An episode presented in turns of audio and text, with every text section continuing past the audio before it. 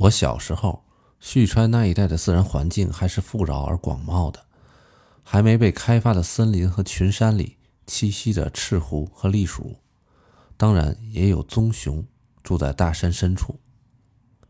壮丽的石首川穿城而过，它的支流牛猪别川边上有一个大杂院般的小镇，我们一大家子就住在这个镇上。我家有三个兄妹，我最小。上面是比我大七岁的哥哥和大四岁的姐姐，哥哥姐姐也喜欢动植物。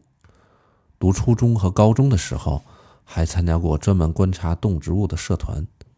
每到暑假，哥哥就骑车带着我去很远的地方抓蝴蝶。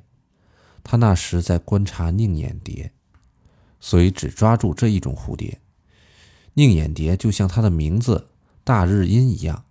喜欢待在神社后面阴凉的地方。我还记得暑假里那些炎热的日子，我和哥哥在幽静的神社后面一动不动的等着宁眼蝶飞来时的情景。我家附近有一百来户人家，除了住家，还有一些鲜鱼店、米店、澡堂之类的店铺，拼凑成一个小镇子。很多匠人都住在这里。我父亲就是其中之一。我家在小镇上有不少亲戚，到处都可以碰到同龄的表兄弟和表姐妹。我爷爷是本州福岛县相马地方的石工，到北海道做砌石工程的时候，把家也搬了过来。我爸爸后来继承了他的工作。爷爷的长子是油漆工，次子就是我爸爸是石工，三儿子是铁匠。四儿子是电工，已经嫁人的姑姑的丈夫是木工，全家都是工匠。一家人凑在一起，差不多能盖一座房子了。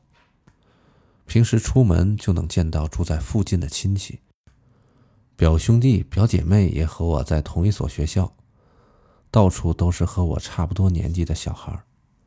大人们也不分亲疏，一视同仁的疼爱着每个孩子。整个小镇就像个大家庭。